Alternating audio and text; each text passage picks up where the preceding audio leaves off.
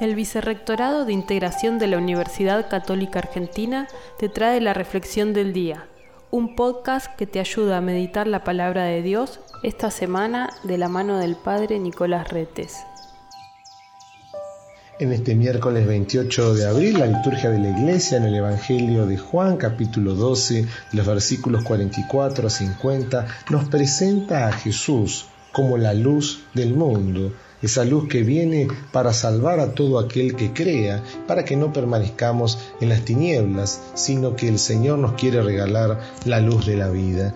¿Y esto cómo es? Bueno, tenemos que estar muy atentos a su llamado, a su presencia, por el bautismo, que es un acontecimiento luminoso que hemos recibido, nos cambia toda nuestra vida si estamos abiertos a recibirlo al Señor. Y en todo momento nos sigue sosteniendo.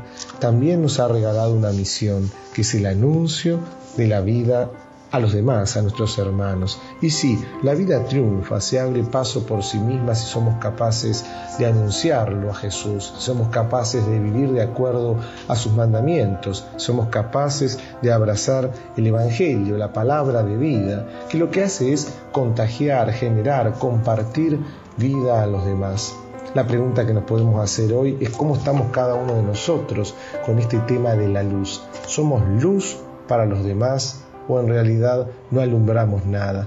Tenemos que reconocer que nuestra luz no es propia, nos viene dada de Dios, pero podemos ser transparentes a esa luz para que los demás puedan ver esas buenas obras del Señor también en nosotros. Juntos como iglesia le damos gracias hoy al Señor por regalarnos esa luz de la vida. Ojalá también seamos capaces de transmitirla con alegría. Que tengas una hermosa jornada.